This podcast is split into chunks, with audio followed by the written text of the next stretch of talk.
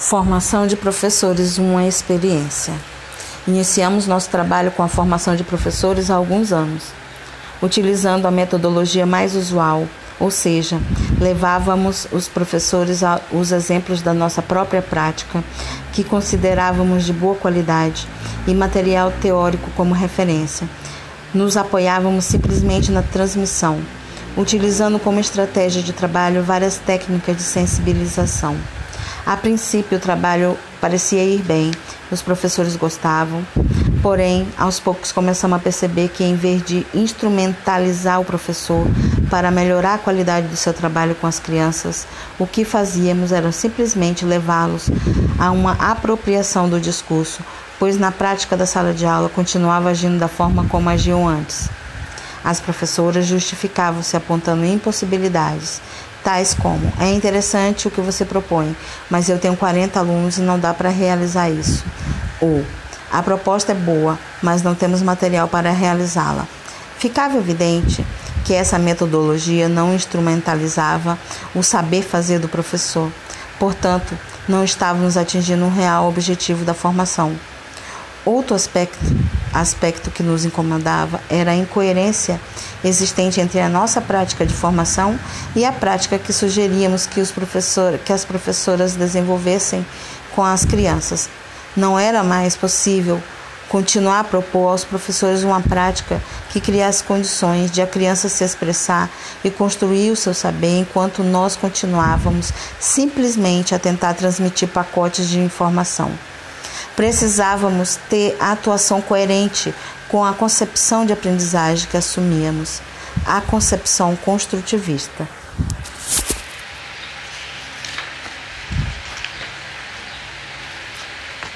Deveríamos, portanto, encontrar caminhos para alterar a nossa prática.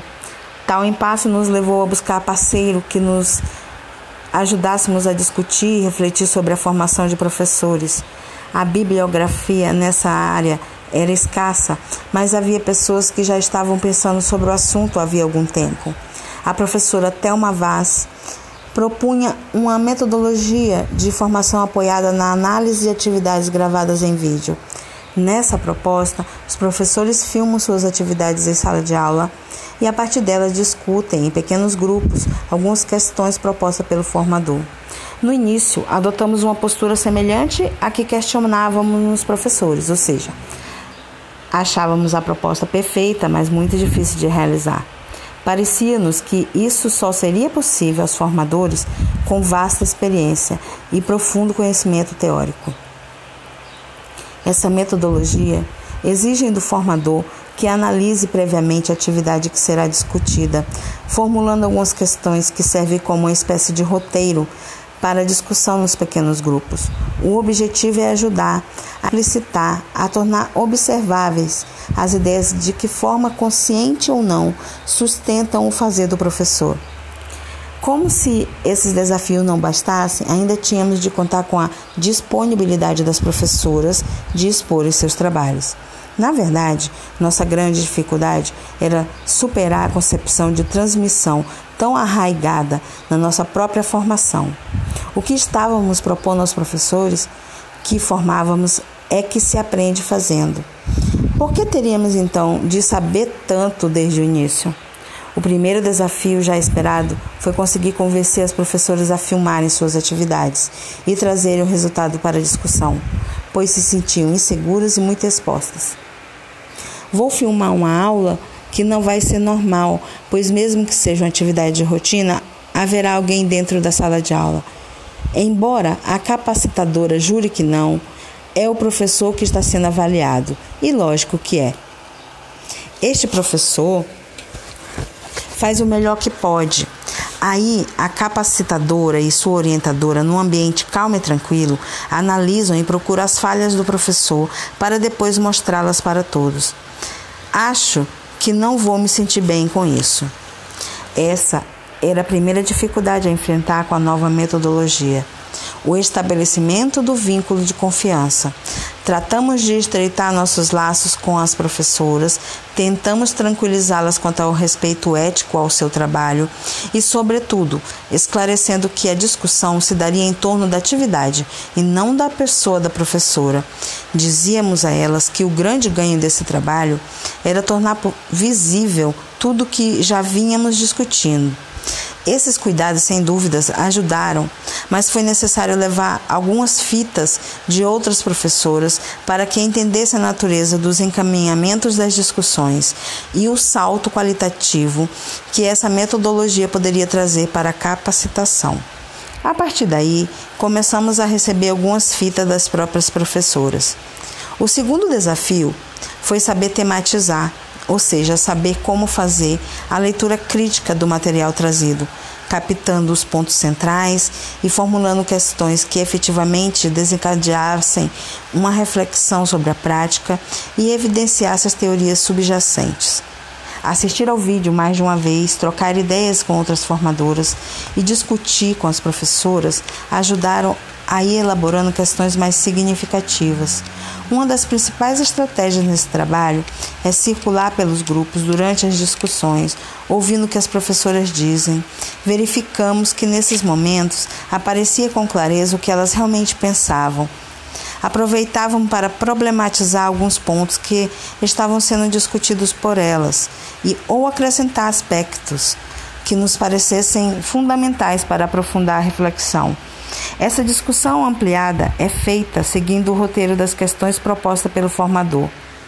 Os subgrupos fazem uma síntese de sua discussão sobre cada uma das questões e vai se socializando a reflexão. Já não temos dúvidas de que este é um bom caminho de formação. Algumas impressões de professores apontam também nessa direção. O interessante é que nós filmamos a aula e depois analisamos em grupo. A grande vantagem é observar nossa prática, refletir e perceber quais os nossos procedimentos e como adequá-los à proposta vigente. Esta nova postura mostrou mudou a minha maneira de conduzir as aulas. Passei a refletir mais sobre a minha prática, a pensar como vou fazer para garantir o desenvolvimento daquilo que planejei, que atitudes devo tomar para que a atividade proposta seja eficiente e mais agradável? Através da observação das aulas gravadas, pude aprender a analisar minha aula, quando ela é uma boa situação de aprendizagem, se as crianças estão tendo possibilidade de construir procedimentos, se tem tempo para pensar e colocar em jogo suas hipóteses, se estou sabendo problematizar as situações adequadamente. É incrível como quando a gente está fazendo atividade não vê certas coisas que agora ficam tão claras. Hoje, seguramente as professoras saem mais instrumentalizadas para analisar criticamente sua prática e nós sentimos mais consistência em nosso trabalho de formação. Débora Hanna e Priscila Monteiro, formadoras de professoras de educação infantil na Rede Municipal de Jundiaí, São Paulo, 1998. É importante que o professor registre seu trabalho por escrito. Por isso, o levará, porque isso o levará a construir uma prática de reflexão. Como vimos, as modalidades de reflexão sobre a prática estão articuladas à ideia de documentação. É a documentação que nos permite trazer a prática para os, os espaços de discussão e reflexão a posteriori posteriori, ampliando a possibilidade de contato com a realidade da sala de aula e construindo uma metodologia de tematização da prática apoiada em diferentes suportes de registro. Além da gravação em vídeo, suporte privilegiado para que todos os professores de uma unidade se reúnam em torno de uma mesma atividade e possam compartilhá-la e discuti-la, Outro suporte também bastante interessante e mais frequentemente utilizado é o registro escrito. O ato de refletir por escrito possibilita a criação de um espaço para que a reflexão sobre a prática ultrapasse a simples constatação. Escrever sobre alguma coisa faz com que se construa uma experiência de reflexão organizada produzindo para nós mesmos um conhecimento mais aprofundado sobre a prática, sobre as nossas crenças, sobre o que sabemos e o que não sabemos. Ao escrever para comunicar uma reflexão sobre o que se faz na prática profissional, somos obrigados a organizar as ideias, a buscar uma articulação entre elas e avançar no conhecimento sobre o próprio trabalho. Nos primeiros anos como professora, não tinha o hábito de registrar por escrito o que pretendia realizar, e muito menos de avaliar o que tinha feito. Nesse período, trabalhava em uma escola que utilizava como material didático cadernos preparados pela equipe técnica. Eu apenas aplicava as atividades desse material. Não havia necessidade de planejar e avaliar. Lembro como se fosse hoje o meu espanto quando, alguns anos depois, em outra escola, a orientadora solicitou que eu pensasse um encaminhamento para trabalhar determinadas questões de língua escrita com os meus alunos e que escrevesse objetivos, conteúdos e justificasse o encaminhamento. A princípio, não considerei que fosse algo difícil de fazer, apenas achei estranho ter de escrever. Afinal, eu poderia contar-lhe tudo o que pensava. Quando fui realizar a tarefa, me surpreendi com um grau de dificuldade. O que me parecia tão simples era extremamente complexo. Primeiramente, eu teria que criar um encaminhamento para conseguir que meus alunos aprendessem determinados conteúdos. E ainda teria de justificar a coerência entre a concepção de ensino e de aprendizagem construtivista e o encaminhamento, os conteúdos e objetivos. Escrever me obrigou a refletir mais profundamente sobre a atividade de ensino. Nunca havia Escrever me obrigou a refletir mais profundamente sobre a atividade de ensino. Nunca havia pensado de maneira tão significativa na relação entre os objetivos e conteúdos, ou seja, no fato de que o objetivo define o que se pretende com o conteúdo. Também foi, de certa forma, inédito pensar a relação entre as atividades e as necessidades dos alunos, isto é, como problematizar o conteúdo para que o grupo de alunos pudesse aprender de maneira significativa. Escrevendo, tive a oportunidade de refletir sobre essas questões e outras e dar formas a elas. Através da escrita era possível organizar ideias, transformar algumas concepções e criar novas formas de compreensão. A intervenção da orientadora podia ser mais direta e objetiva, pois através do registro inscrito era possível a ela identificar claramente o meu processo de construção de conhecimento sobre atividade de ensino. À medida que comecei a escrever sobre a prática de sala de aula, os meus avanços passaram a ser mais rápidos que antes, quando eu apenas pensava, não escrevia, não organizava e pouco transformava. Penso que se queremos de fato fazer da escola um ambiente que forme cidadãos mais preparados para o mundo atual, é necessário que cada um dos profissionais envolvidos nesse processo assuma o seu papel de agente transformador. Incorporar esse hábito de utilizar a escrita como um instrumento para ampliar e aprofundar a reflexão sobre a prática de sala de aula é fundamental para o desenvolvimento da capacidade de aprendizagem contínua, ou seja, para ampliar a autonomia na construção e reconstrução do conhecimento e para nos encontrar novas formas de atuação profissional. Marília Costa Dias, coordenadora pedagógica 1998. Todas as escolas deveriam produzir coletivamente um documento para difundir as características do seu projeto pedagógico. No caso da formação continuada e principalmente da produção de um projeto educacional pela escola, creio que dois instrumentos são particularmente importantes. Um é a documentação da prática na sala de aula e a reflexão coletiva da equipe de escola em torno dela. O segundo é a exigência de comunicar o processo de elaboração desse projeto educativo, educacional coletivo por escrito, condição para que essa pedagogia produzida na prática pelos professores nas escolas ganhe corpo, assuma um caráter de projeto implementado coletivamente. Esse projeto pedagógico não é um único documento, vai se definindo progressivamente pelo conjunto das práticas documentadas e de síntese feitas em determinados momentos, que registram o sentido mais amplo do rumo do trabalho educacional da escola.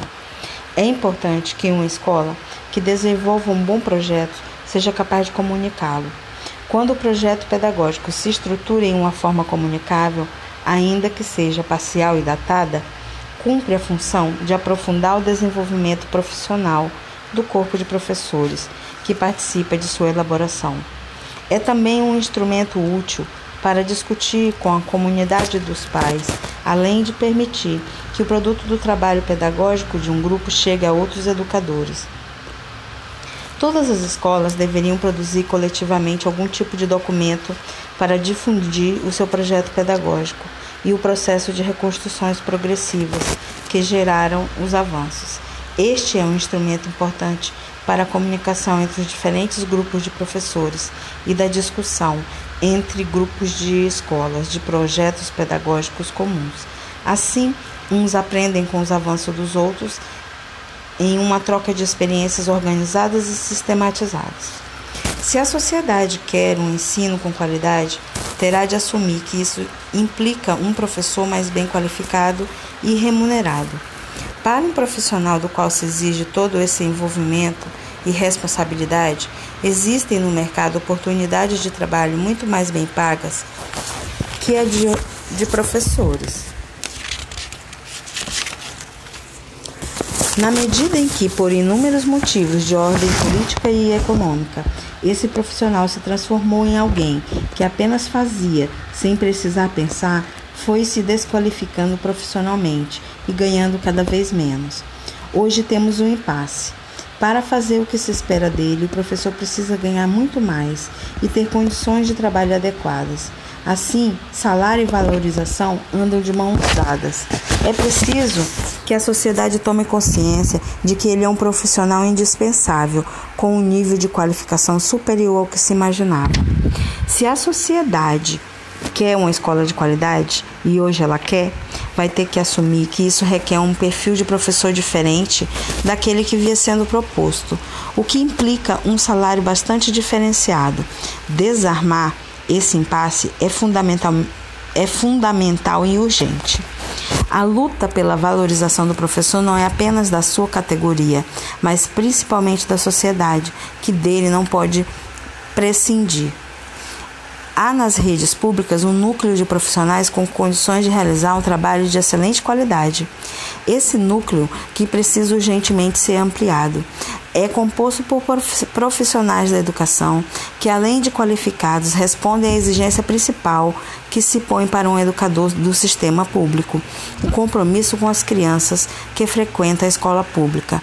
Um compromisso político com a parcela da população que, excluída da escola, tem ainda mais reduzidas condições de ultrapassar a exclusão fora dela também.